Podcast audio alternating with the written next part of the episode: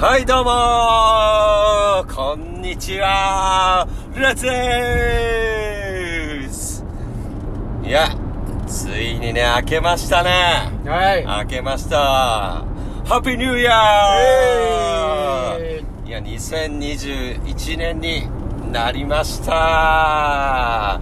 ということでですね、今回、明けましてでの、一発目のリレンツのソレダでございます。どうぞよろしくお願いします。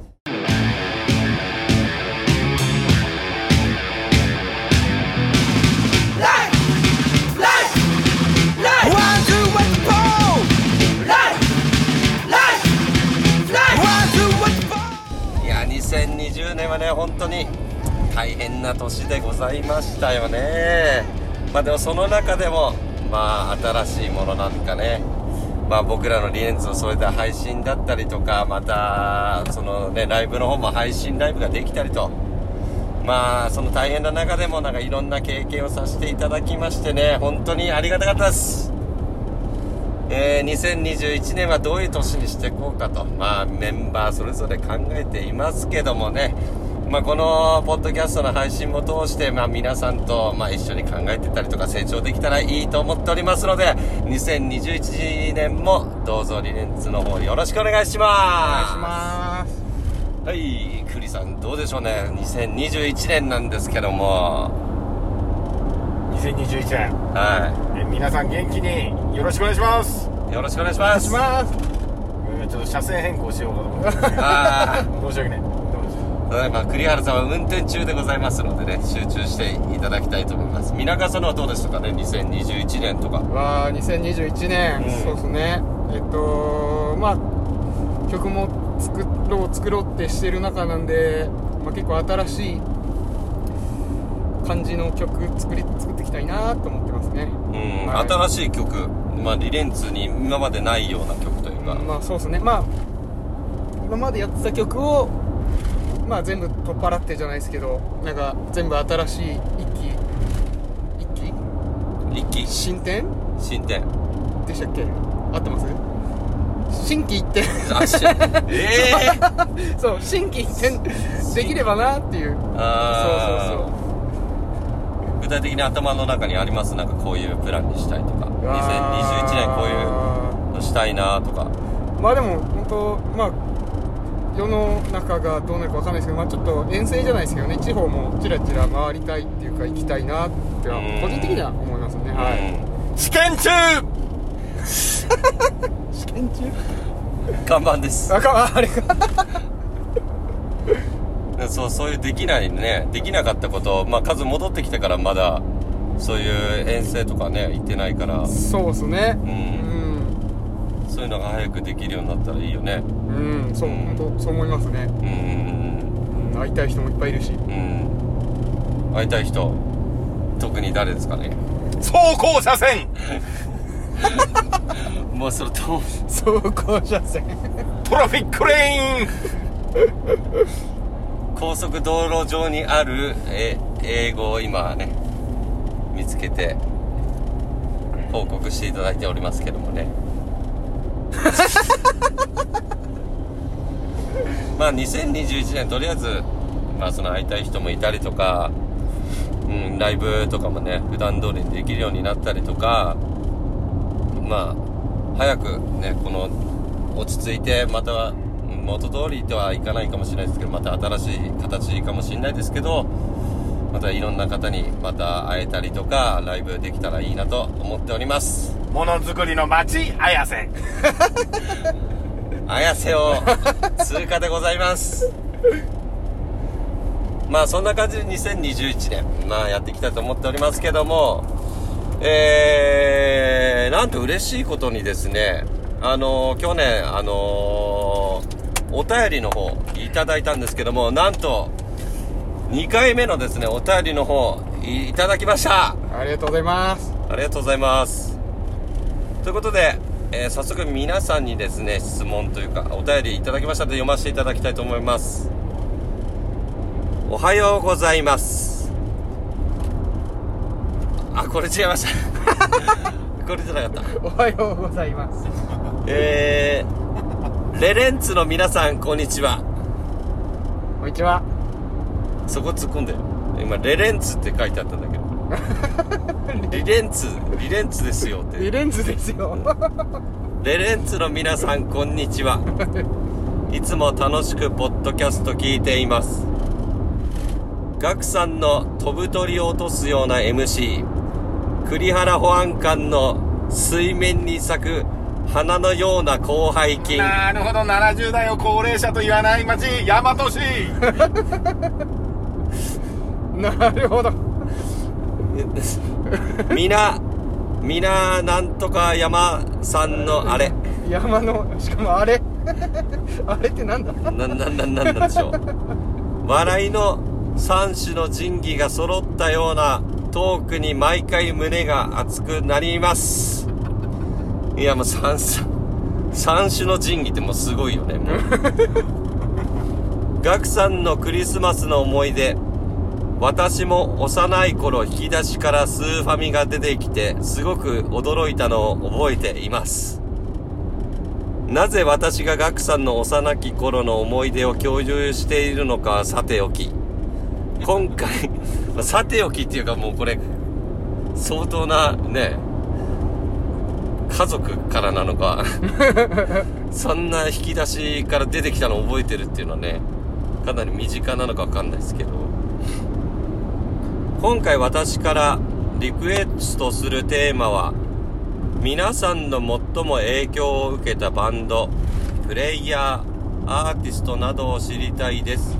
また、その好きな理由や思いなどを面白おかしく話してください。栗原さん、はいゆきさんの便座になれる日を一日も早くお待ちしております。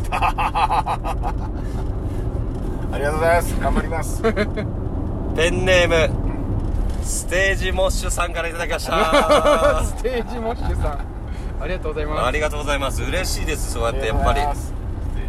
ね、うちらのこう3人のトークをねこう毎回こう楽しく聞いてくれてしかも三種の神器が揃ったようなっていう なんでしょう剣と盾と矛剣と盾と矛？三種の神器ってなんだ？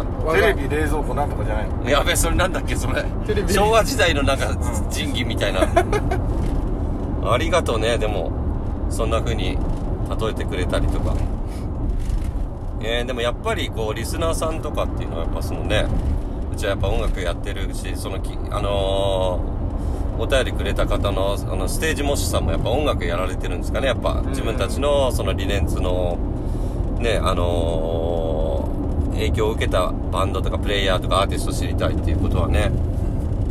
だからその辺も早速いただいたんで皆川えー、カズカズカズなんちゃらさんに早速聞いていきたいと思います。よろしくお願いします。ああお願いします。じゃあ早速なんですけど皆川さんのあの影響最も影響を受けたと言っても過言ではない、うんあまあ、ーバンドでもいいですしまああとはその自分がドラマーなんで、まあ、プレイヤーでも。ううん。んまあそのバンドじゃなくてもアーティストだったりとか。うん。その理由、ね、思いなど面白おかしく。面白おかしく。ハードル上げるね。ハードル上げるけど。まあ全然面白くないのはみんな分かってると思うから。あそうっすね。はいはいはいはい。うん。全然普通に答えてもらえる。いいと思います影響を受けた。まあどうだろう。まあ思い出思い出じゃないですけどうんまあグリーンでいいですかね。やっぱり僕が、うん。まあ、影響っていうか受けてた。まあそれこそあのドラムのトレクールっていうドラムなんですけどグリーンで。あの誕生日1日しか変わんなくて、まあ、ちょっと親近感湧いて。年もってことじゃないよね。あ年は全然上ですけどあの誕生日ですよね。あの日日にち？そう。あ近いんだまあ、それ後から知ったんですけどなんだろう、まあ、ずっとグリーンデーがずっと好きでで大学受験の時にグリーンデー聞きながら行ってたんですけど結構大学受験ズタボロでいやもう絶対落ちたわみたいな感じの時にちょうどグリーンデーのアメリカン・イディオットのなんかライブ DVD ライブ CD みたいなのがあってなんかそれ落ち込んだテンションで当時茨城ですかね茨城の大学の近くに CD 屋さんあってそれ買って家で泣きながらそれ見てたっていうぐらいグリーンデーが好きですかね。で、うん。結構やっぱバスドラがでかいんですよ。あのグリーンデーのドラムのトレさん。でなんかそれが結構力強いっていうのとあと結構、まあ、バンド自体は結構シンプルなリズムが多いんですけど、まあ、意外と繊細なこともやるしっていうので、まあ、なんかみんな結構グリーンデー初心者はグリーンデーから入るみたいな、まあ、ちょいちょい聞くかもしれないですけど、まあ、意外とそういうニュアンス出すのは結構難しいかなっていうふうに思ってて、まあ、結構8ビートっていうあれではすごい勉強になるドラマーだなってすごいずっと思ってましたね。っていう意味で、まあそうですね最初にドラムドラマー そうドラマーでいいなって思ったのはグリーンデーのトレクール。でからのトラビスみたいな感じで、まあ、ちょっとどっちかっていうと2人のドラムをいいとこいいとこで今ドラムに生かせてる生かしてるつもりでやってますね、はい。っていう感じですかね。はい。それを面白おかしくってなると？面白おかしくってなると？ペロペロ。ペロペロ。ダメだな。いやペロペロいいよ。ペロペロいいな。最高だよ。おそれ面白い。うん面白いよ。十分面白い。バンド関係ねえけど。全然関係ないけど。グリーンでペロペロでいいじゃん。グリーンでペロ、うん。ペロンチョだペロンチョ。グリーンでペロペロからのブリンクペロペロだな。そうそうね確かに。確かにグリーンですごいシンプルっていうイメージまあ俺はそういうイメージすごいあるね。うん。そうですね。まあまあシンプルはシンプルなんですけどね本当に。うん。まあブリンクの方がやっぱトラビスの方がすごい細かい手数とかすごいやってうるような、ん。そうそうそうそうなんですよ、まあ、だから違うススタイルじゃないですけど違うけど、まあ、ど結局どっちもすごい尊敬はしてる。同じぐらいって感じですね。だからやっぱりその日本っていうよりもやっぱそのあ影響を受けたっていうのはやっぱ海外のアーティストの方が強いって感じなのね。そうっすね。影響を受けたって意味だったらやっぱそうですね。海外のそうね。好きとまたその影響を受けたとかってまたちょっと違ったりとかするもんね。うんそうなんですよ。うん。ありがとうありがとう。でもすげえ面白かった。うん。面白かった。顔ステージもしさこのぐらいの面白さだったらもう大丈夫ですよね。が やばいな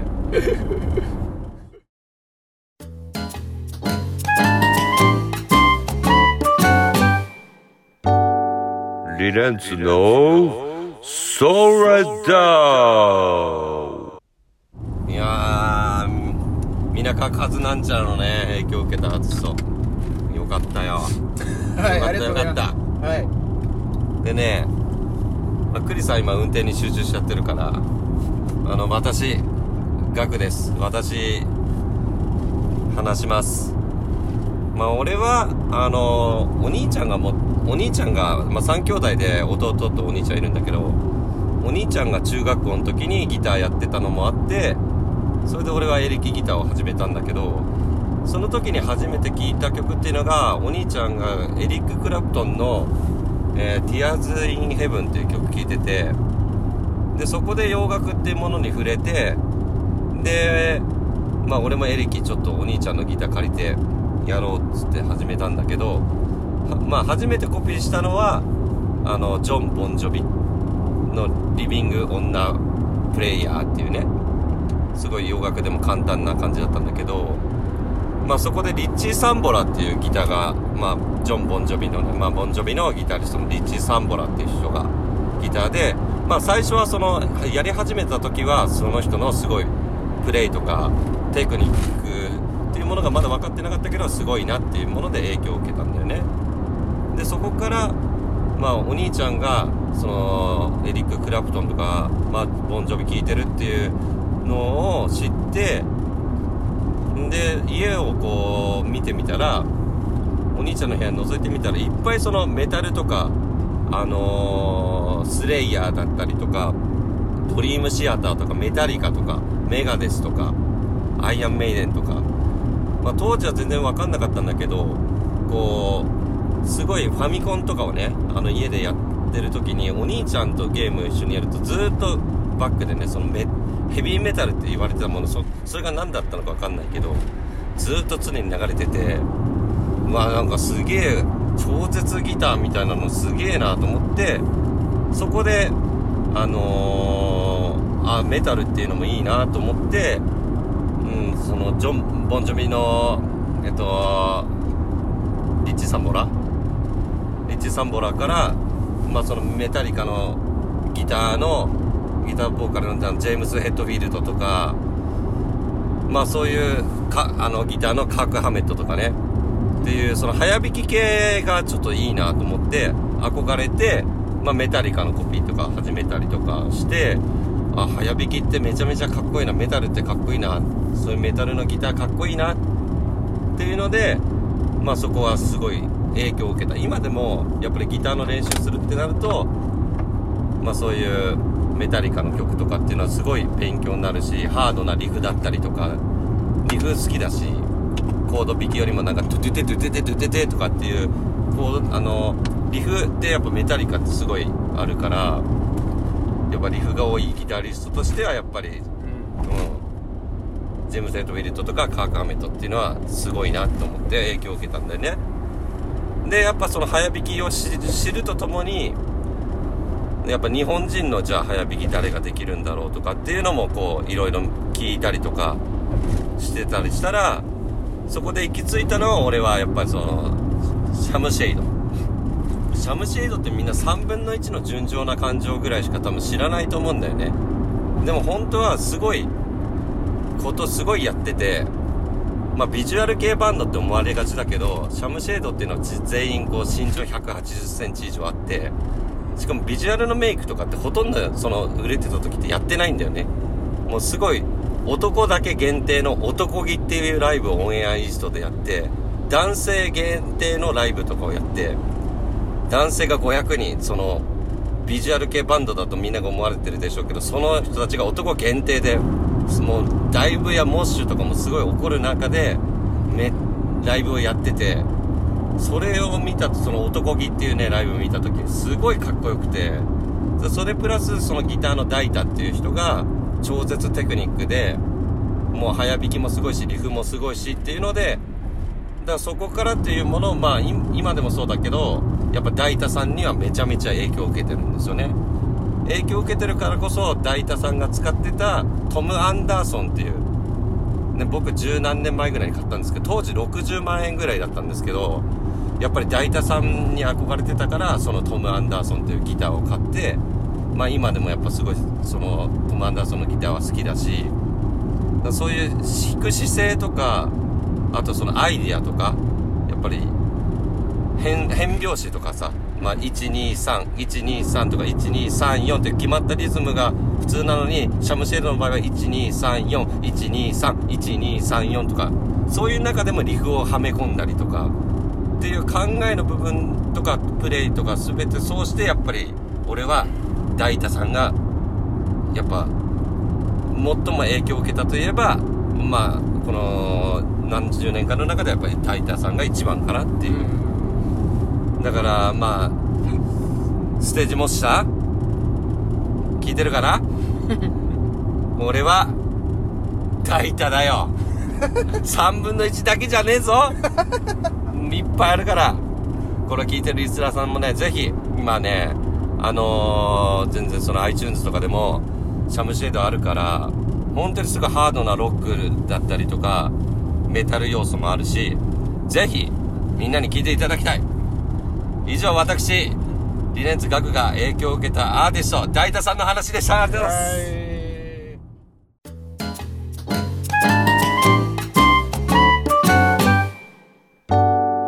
リレンツのソダウえー今日はね、えー今日はあのーお便りをいただいた第2弾という形で、えーペンネームステージモスさんからいただいた、えーリレンツメンバーが最も、えー影響を受けたバンドプレイヤーアーティストなどというテーマをもとに、えーこのポッドキャストを進めさせていただいております。えーということでですねあの皆川和なんちゃらペロペロと えっとガクさんと、えー話しまして、えー最後にですねまあ、えーパリス栗原保安官さんの方にも、えー聞いていきたいと思います、えー、栗さんどうですかね？その辺はりあの影響を受けたバンドプレイヤーアーティストなどどうもこんばんは、パリスクリアの保安官です。声変わってる 私が影響されたアーティストは、猫ベッドです。ふみおのテンションでふみおさんのテンションで猫ベッドしか聞いたことがございません。よろしくお願いします。最も好きなアーティスト、猫ベッド。最も影響の受けたプレイヤー、猫ベッド。最も好きな曲、What is Love? もうまさに猫ベッド尽くしそうです。そのままのそのままのテンションで話すんですか？ふみおです。結局名前言っちゃった結局名前言っちゃっまだまだいける。たふみふみおさんふみおさんですね、いや、栗原です。ふみお訂正します。運転も頑張っておりますふわちゃんです。ふわちゃんになっちゃったふわちゃんになっちゃったよ猫ベッドのベースです。猫ベッドのベース？名前わかりません。俺もわかんないジンペイちゃんしかわかりません。ギターの人、吉田さん、えー、陽介陽介ちゃんりょうすけさん、えやよちゃん。ー、あややちゃんえー、15年ぐらい前の打ち上げで、やよちゃんに干潮したら引っ叩かれました。いい思い出です。女性に感情したら怒られるのそのでも嬉しそうでした。以上です。でふみおさんはじゃあやっぱり猫ベッド栗原ですあ栗原さん栗原さんはやっぱ猫ベッドに影響を受けて猫ベッドって入れ墨入ってます。で一背応中に。アメリカで入れてきました、サンフランシスコで。アメリカででも英語,、はい英語で「What is love」は入ってないですか？忘れてました。ゆうきさんゆうきさんの便座になれる日を一日も早くお待ちしておりますとも書いてありますけどステージモスさんからサイズモスターありがとうございます。昨日トトに電話しました。とうとうね？とうととうとうとうとうに電話しました。う便座メーカーに電話してウォッシュレットは日本が発明した文化です。文明です。なので海外のセレブたちはウォッシュレットを家につけることを、それを夢見ております。まだまだいける。で影響を受けたのは TOTO でいいのか猫ベッドです。なそこはやっぱ猫ベッドなんだ猫ベッドのデモ持ってます。えー、猫ベッドのデモ？はい。えなんていうタイトルですか？猫ベッドデモファーストです。猫ベッドでのファーストはい。えー、じゃあバンドプレイヤーアーティストじゃ全部じゃあねじゃあね栗原さん猫ベッドだね猫ベッドだよー 以上です。ありがとうございます。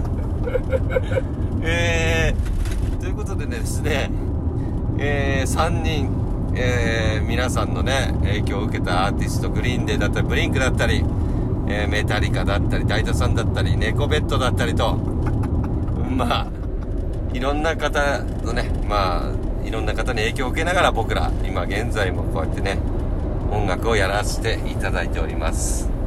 まあ、新年一発目ということでしたけども、まあ今年もね、このポッドキャスト、まだまだまだまだいろんなことやっていきたいと思います。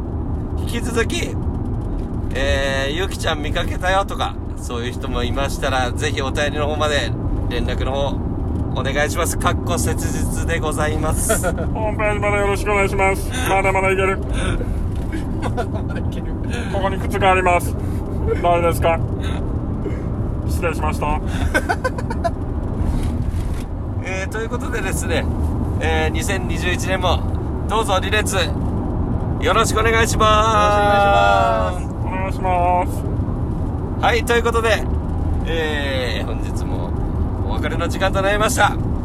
じゃあ第2、えー、2021年第2弾とも楽しみに待っててくださいね。では最後タイトルコールの方でお別れしたいと思います。では皆さんよろしくお願いします。せーのリレンツのそれ